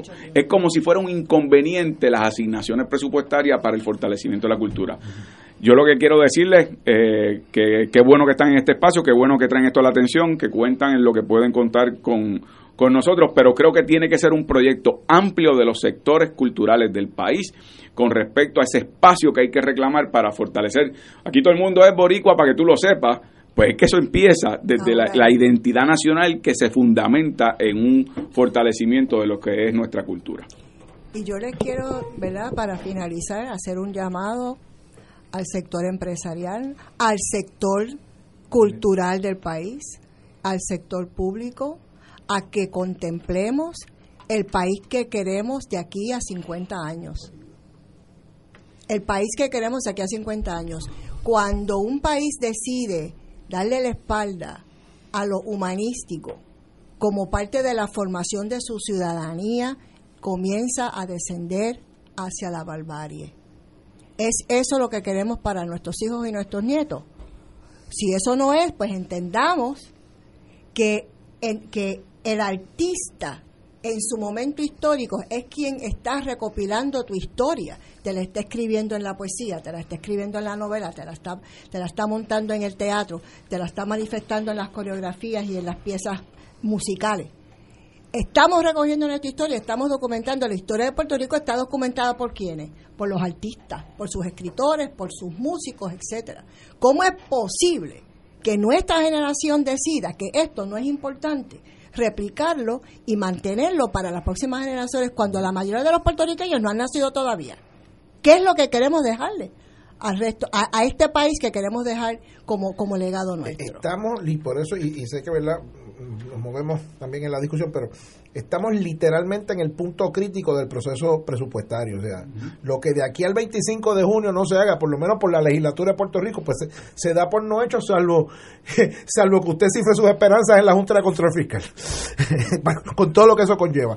La pregunta es, estos amigos y amigas eh, de ustedes, de la cultura del arte en Puerto Rico, que son los radioescuchas de Fuego Cruzado, ¿Qué pueden hacer? ¿Qué, ¿Cuál es la convocatoria?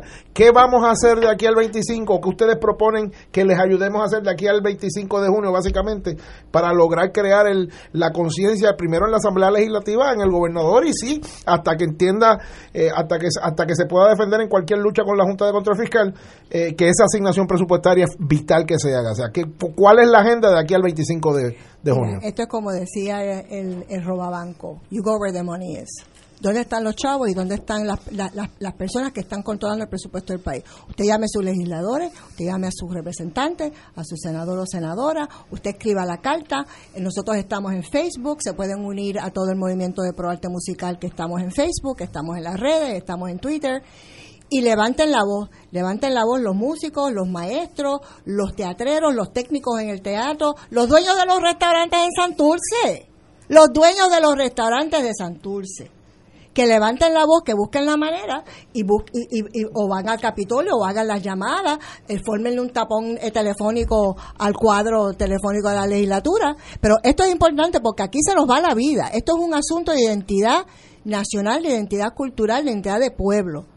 Pregúntese usted por qué usted va en maones y t-shirt, como todo hijo de vecino, a Nueva York. Porque usted lo que quiere es que el de allá venga acá y va a venir porque quiere escuchar la buena música, quiere comer la buena comida, quiere darse eh, el, espacio en las playas y en, los, y en los espacios eh, naturales, pero también quiere saber cómo es que los puertorriqueños hablan, comen, cantan, bailan. Por eso somos famosos y nosotros mismos nos estamos cortando las patas. Así que nuestro llamado es que se nos va la vida en esta y si, y si le cortamos a la sinfónica es una metáfora de una muerte anunciada. Estemos claros en eso. Señora Presidenta de Proarte Musical, Mirna Rivera, un privilegio tenerla aquí. Gracias, y espera, todos estamos con usted, algo que no de verdad me sorprende que tengamos hasta que debatirlo en la radio. Eso es lo que me sorprende.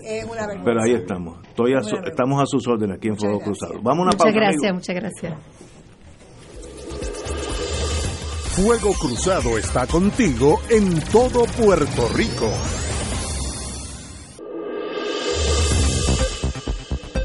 Y ahora continúa Fuego Cruzado.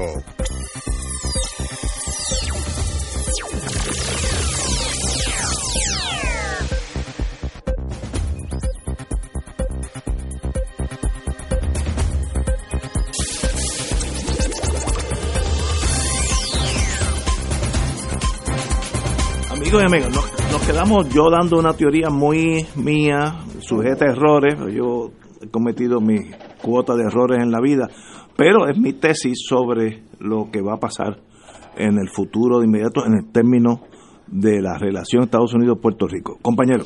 Bueno, mira, Ignacio, lo que, lo que tú has dicho, tú tienes, ¿verdad?, el peritaje sobre el tema de, de inteligencia estadounidense eh, yo naturalmente no lo tengo, eh, no lo interesó por si acaso, o sea, no estoy tampoco presentando resumen, pero a, e, a ese plan que tú dices que, que, tú siendo un agente de inteligencia diseñarías y que lo ves paso por paso aplicado a Puerto Rico, camino a su soberanía, eh, yo te diría como un amigo, yo no tengo evidencia ni la más mínima duda. o, o sea, yo pienso que, que aquí bueno, volvemos de nuevo que hay que ir a los orígenes. Si los imperios cuando conquistan territorios lo hacen por su beneficio, por sus intereses y los retienen mientras tienen beneficios y protegen sus intereses, cuando eso cuesta más de lo que le beneficia, como son territorios, disponen de ello. ¿Cómo dispone un imperio de su territorio? Pues mira, la respuesta a eso es ¿Dónde se sienta el gorila? En la guagua de la ama. Donde quiera. Donde quiera, porque es un gorila. cómo dispone el imperio de su territorio? Bueno, pues como quiera, tiene que tal vez al principio guardar una forma, crea un ambiente, el mismo ambiente que creó para aterrorizar el país con la idea de la descolonización y la idea de su soberanía e independencia, pues esas mismas condiciones de repente empiezan a hablar de libre tránsito. Esto empieza a hablarse desde el 89 al 91, cuando ya la caída del bloque soviético estaba recién llegada, pero también se anticipaba dentro de las fuerzas de gobierno del Departamento de Estado estadounidense y sus fuerzas de inteligencia. Ya se veía venir pues ahí comienza el proyecto del Senado 712, comienza el Congressional Budget Office a emitir los informes, empieza a pintarse la independencia, ya no como una casucha en la parte de atrás de la casa, sino con una casa con sus propias luces, con sus propias eh, posibilidades. Comienza en ese momento toda la idea de la globalización con sus luces y sombras, pero la independencia en esos momentos como la posibilidad de entrar a ese mundo comercial y a ese mundo de inversión. Y comienza lo que fue también y lo que todavía es eh, ese choque de nacionalidades y esa idea de que tu identidad es parte de tu llave, lo que hablamos hace un rato en el contexto cultural, es parte de tu llave como nacionalidad única para integrarte por propia fuerza a esos mercados mundiales, a ese tablero de lo que es la discusión política internacional. Eh, y todavía, fíjate Ignacio, lo que son los diseños, de nuevo, puedes pensar que estás paranoico, pero puede ser que te están persiguiendo. Porque, o ambos. Porque, o ambos. Porque te, te diré que la Antes de la publicación del artículo de Antonio Wise y de Brad Setzer que, que se titula America's Forgotten Colony, con todas esas letras. Eh, la, la, colonia olvidada por los Estados Unidos. Como ellos no dejan de ser imperialistas, se consideran América, pero son, en los Estados Unidos es la traducción. Pero la publicación previa fue el nuevo nacionalismo en Foreign Affairs sobre los procesos de identidad. El Time Magazine hace unos meses publicó los pueblos que piden su independencia, Cataluña, Escocia, Puerto Rico, las tres banderas y una explicación de lo que ocurría en cada uno de esos países. Así que aquí se ha ido diseñando, es que como aquí estamos en el día a día, en la estatua del gallo o de la Miss Universe, ah, se le olvida a uno que cuando se está fijando en el árbol hay un bosque completo que te rodea. Y si no ves en toda su perspectiva el desarrollo histórico, entonces te pierdes por eso, Ignacio, cuando tú decías, pero viene impuesta la cañona, yo te decía, no es a la cañona, a la cañona llegaron y nos invadieron. Y a la cañona nos han mantenido como colonia. Pero ahora las aguas llegan a su nivel. Y si no damos nosotros los pasos, que es un tema que habíamos hablado hace un rato, lo que van a hacer ellos es dar los pasos por nosotros, pero esos pasos se van a dar. Por eso la idea de una asamblea de Estado, un interlocutor entre el pueblo de Puerto Rico y los Estados Unidos que se vean obligados a responder sobre viabilidad, consecuencias, responsabilidad de las opciones, ir definiendo el camino. Pero si no impulsamos nosotros eso, ellos comenzarán y ya comenzaron porque de nuevo, hace un tiempo uno podía decir que estaban balbuceando los que se negaron a hablar. Es que ahora están hablando, y lo están diciendo tan claro como lo dijo Mitch McConnell este fin de semana.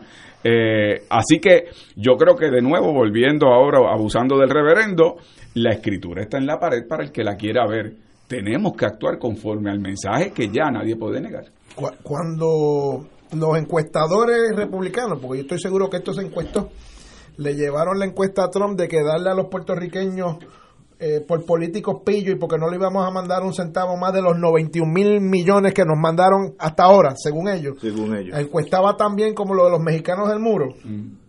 Y empezó Trump, yo no sé si ustedes se acuerdan, hace como dos o, tres, dos o tres meses, Trump iba con un papelito donde quiera que sea, fue primero donde los senadores republicanos, después iba a los mítines de campaña, mire qué casualidad tengo, y entonces era tan fresco que lo decía, qué casualidad ando con una tablita de los 91 mil millones que le mandaba a Puerto Rico, y no le vamos a mandar un chavo más, porque esa gente son todos unos políticos pillos. Eh, eh, ahí la respuesta de, de Ricardo Rosselló primero fue antes de la trompa, que él estaba pidiendo una reunión a Mr. Trump para explicarle por qué lo de los 91 mil millones no era verdad. Y se acordarán que hubo un funcionario de Casa Blanca que alegan los funcionarios del gobierno de Rosselló les dijo que tan pronto Trump regresara de la cumbre con el líder de Corea del Norte, se iba con Nico Ricardo Rosselló para que discutieran la tablita de los 91 mil millones de pesos. Esa reunión obviamente no se ha dado. En el interín, mientras el ataque a Puerto Rico ha continuado, mientras nosotros somos unos políticos todos corruptos que lo que hacemos es robarnos el dinero que nos mandan ellos, los 91 mil millones de dólares que nos están mandando, se nos colaron por el lado los jefes de Estado de los, de los, estados, de los, de los tres estados libremente asociados del Pacífico, los tres proyectos de libre asociación que Estados Unidos tiene desde la década de los 80. Y por primera vez en la historia de los Estados Unidos, el presidente de los Estados Unidos se reunió con estos tres jefes de Estados libremente asociados y soberanos en la oficina ovalada, en la misma oficina ovalada donde se ha quedado esperando Ricky Rosselló que lo, eh, eh, que lo inviten. Y para añadirle el insulto al cantazo, en la declaración conjunta que emiten los cuatro se habla nada más y nada menos, que yo sé que para muchos en Puerto Rico estas son palabras muy conocidas y muy añoradas.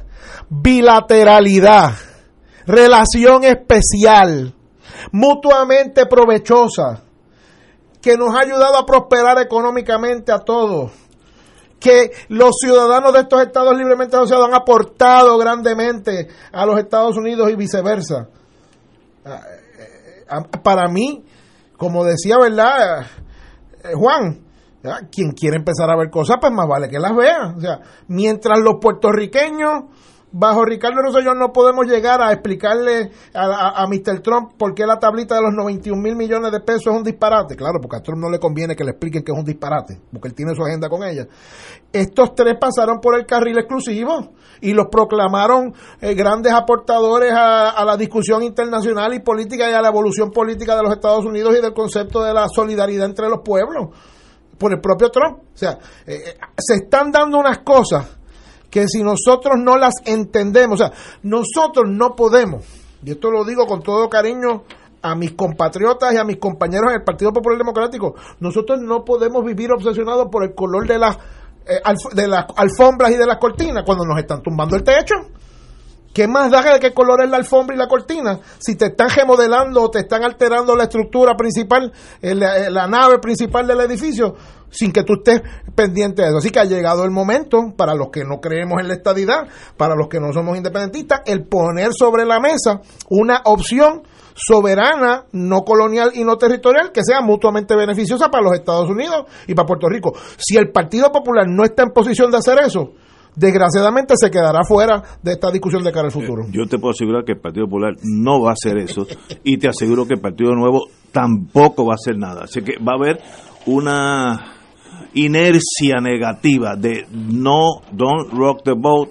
Eh, los estadistas, mira, ese es un loco, allá hay un loco, déjalo quieto, y los populares le tengo miedo al Estado. Entonces, pues, la nada. Pero, pero Ignacio, yo en eso, y, perdona que vuelva porque sé que van a pasar otro tema, yo en eso tú, recuerdas, tú, tú, recuerdas el, el, poema aquel de Juan Ramón Jiménez, el, eh, Fiesta, las cosas están echadas, más de repente se levantan y entran cantando en mi alma. Las cosas están echadas. De eso no y el proceso ya está comenzado. Lo que quiere el PNP o el Partido Popular, francamente, irrelevante. es irrelevante. La pregunta es cómo se pueden insertar en este proceso para para facilitarlo, anticiparlo, para poder de alguna manera tener un protagonismo para la defensa y la dignidad propia de que un proceso de descolonización debe ser con una participación legítima de ese pueblo. Al final la decisión es nuestra los puertorriqueños, no hay duda de eso.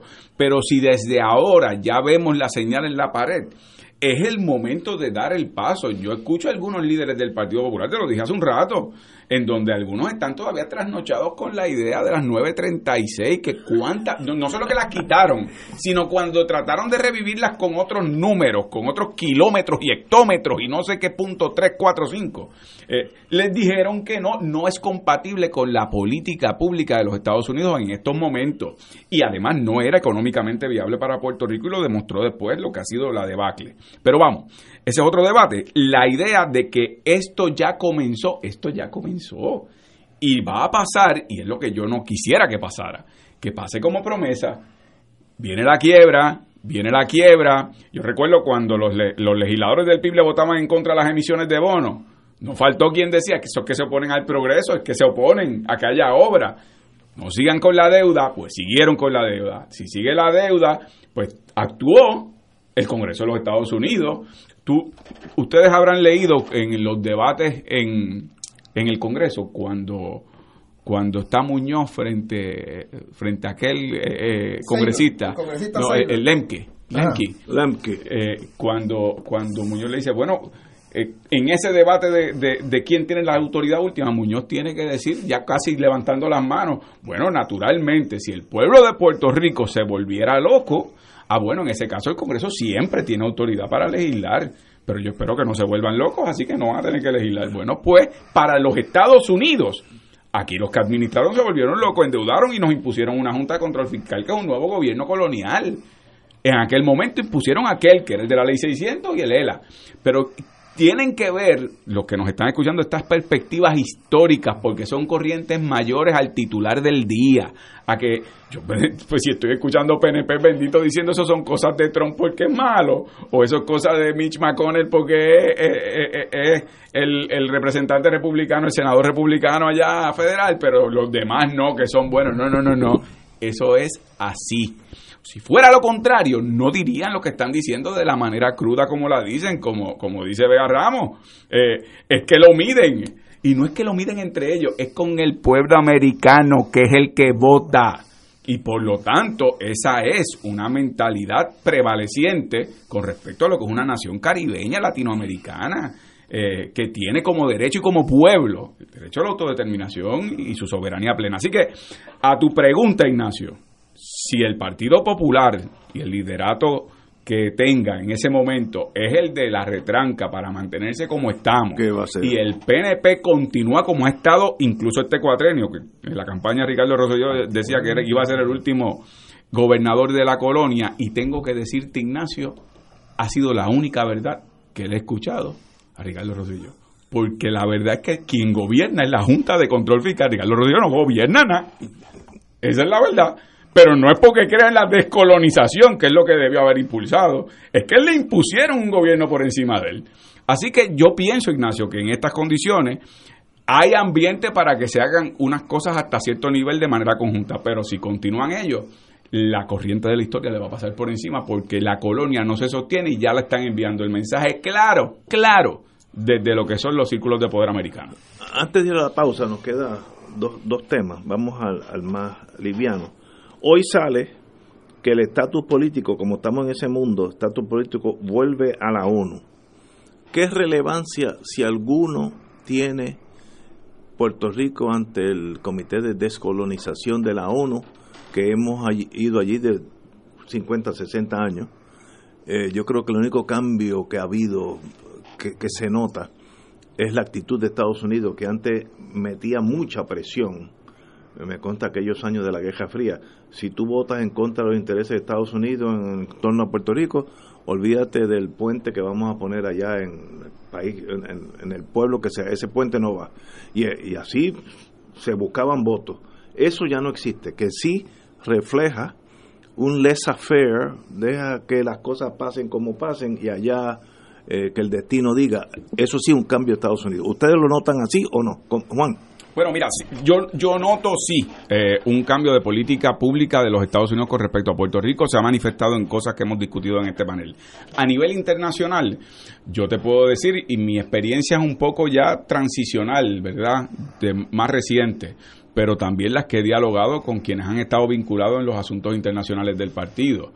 Antes, para lograr las expresiones que se logran de organismos internacionales, en el caso del PIB que está en la internacional, que está en la COPAL, en lo que han sido otros espacios que han ocupado otras eh, eh, agrupaciones del movimiento independentista, lo que es las Naciones Unidas. No era fácil, era atajo limpio porque había una intervención de parte de las fuerzas de la inteligencia y de la diplomacia estadounidense, amenazando al punto de que presidentes de países o presidentes de partidos gobernantes decían, miren, yo en mi carácter personal, yo, yo simpatizo con la idea de la descolonización y la independencia de Puerto Rico, ustedes son hermanos latinoamericanos, pero yo no puedo pelearme con los Estados Unidos. Por eso es que el fin de la historia del siglo XX es la caída del bloque soviético, porque ahí hubo una transformación por parte de los Estados Unidos y por parte de esas personas que siendo aliados de los Estados Unidos comenzaron a apoyar la independencia. ¿Qué representa la ONU rápidamente?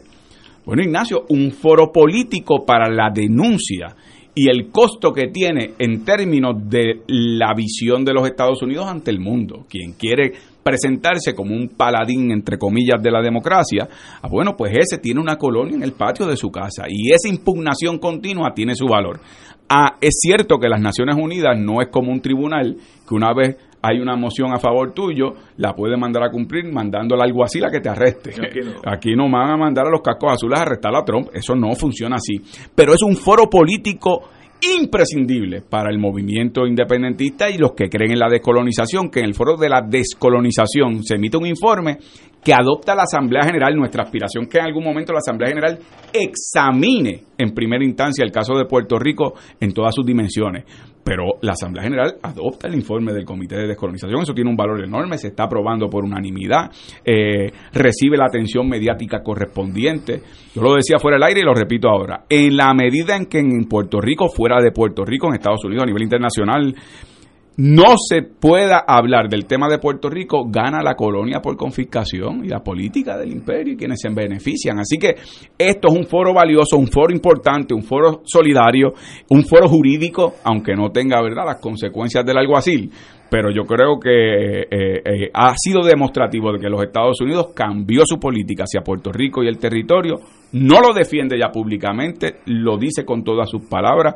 Yo recuerdo la frase aquella de Monumental Hoax, refiriéndose al tema de cómo engañaron la comunidad internacional con el tema de Puerto Rico en el 53, cuando sacan a Puerto Rico de la lista de, de territorios. Así que ahí estaré eh, el lunes, el Partido Independentista, representado por la licenciada María Lourdes Santiago. ¿Cuándo son las vistas? El lunes. este próximo lunes, sí. Este próximo lunes, eh, la sesión dura un día completo. Vamos a una pausa y regresamos con Fuego Cruzado.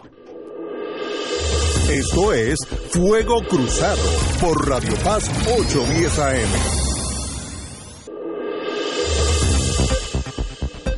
Y ahora continúa Fuego Cruzado.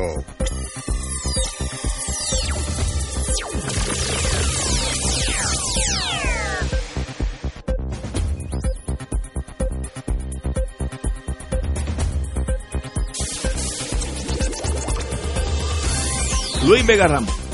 Yo, sobre la discusión en la ONU, que ciertamente es un foro importante, pues yo he percibido tres etapas. La etapa un poco, quizás haciendo unas anotaciones adicionales a lo que dice Juan Dalmau, la etapa aquella burda, over the counter, oficial de los Estados Unidos, diciéndole eh, con todos los timbres y con todos los sellos y con todos los parchos y pergaminos, eh, eh, esto es un asunto doméstico de los Estados Unidos, el problema del colonialismo en Puerto Rico se acabó y aquí no hay nada que discutir, lo que los puertorriqueños y nosotros hablemos, eso es el problema de nosotros y usted no tiene nada que hacer ahí.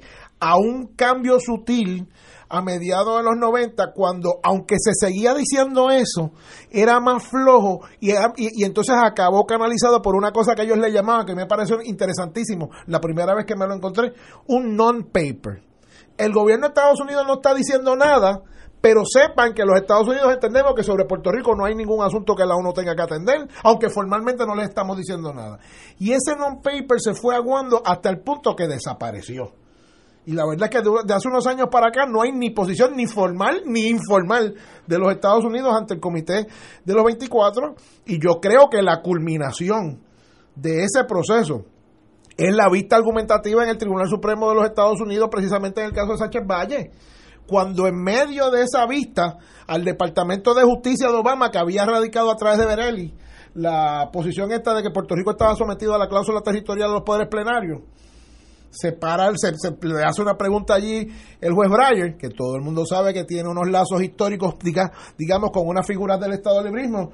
Y dice, pero usted está consciente que esto tira, porque esto da el traste, esto tira por la borda unas representaciones que Estados Unidos ha estado haciendo por décadas ante la comunidad internacional y tranquilita a la representante del Departamento de Justicia de los Estados Unidos, no de Trump, la de Obama. Dijo, si nosotros estamos muy conscientes, el juez Breyer, aquel hombre, bro, no preguntó más nada, no preguntó más nada. Nosotros estamos bien conscientes de las implicaciones internacionales de esto. Yo llevo cuarenta y pico años yendo a corte, por tanto uno puede medir fácilmente las reacciones.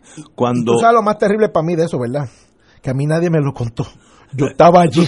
Yo lo vi. Yo, lo vi en. Mira, yo lo vi. cuando la subprocuradora, eh, eh, Solicitor General, dice eso, el juez Breyer se echó para atrás. Si esto fuera televisión, cayó. cuando los jueces se hacen, se recuestan, dice ya.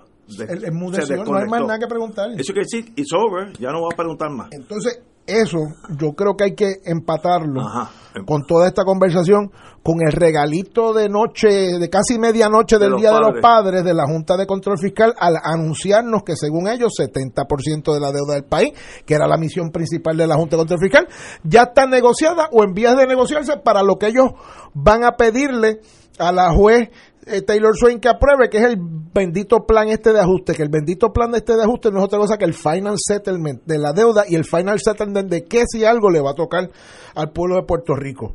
Mientras eso está pasando, y mientras se están dando unas negociaciones, mientras el gobernador dice que él va a parar los recortes a la pensión, el, eh, a, el, y que va a desacatar aquí, va a desobedecer allá, aunque no dice cómo lo va a hacer, el resto del país sigue por otro carril sin darse cuenta que ahí se está pactando o se está disponiendo, ya veremos a ver qué hace la juez Taylor Swain y veremos a ver si hay algún tipo de repercusión política o jurídica sobre eso, pero ahí esencialmente se están estableciendo una hoja de ruta para Puerto Rico sin los puertorriqueños de cómo se van a tramitar las, los asuntos fiscales y de la deuda por los próximos 40 o 50 años.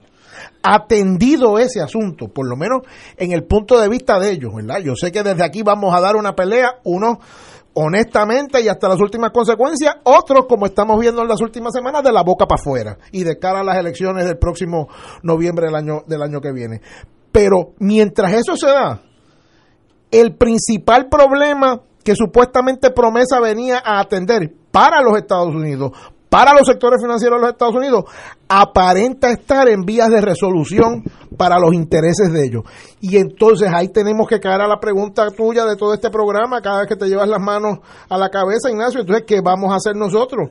Si ese último asunto, que para ellos es fundamental, se atiende a satisfacción de ellos, la pregunta es, ¿Qué tendrá Puerto Rico del otro lado de la ecuación para tratar de negociar y discutir como alternativas no coloniales y no territoriales que sean mutuamente beneficiosas para Puerto Rico y para los Estados Unidos?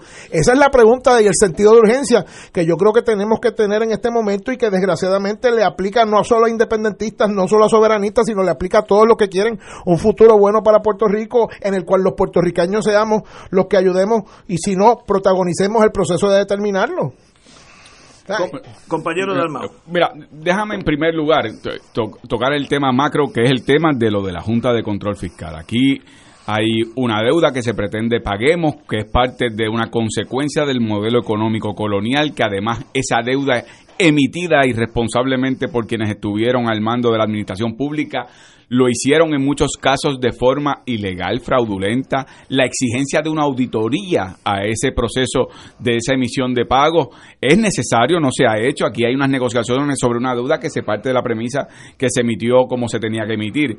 Yo como independentista creo que eso es parte de la negociación que tendremos con los Estados Unidos en el proceso de transición, de nuevo, como consecuencia del daño causado por las limitaciones de desarrollo económico del colonialismo.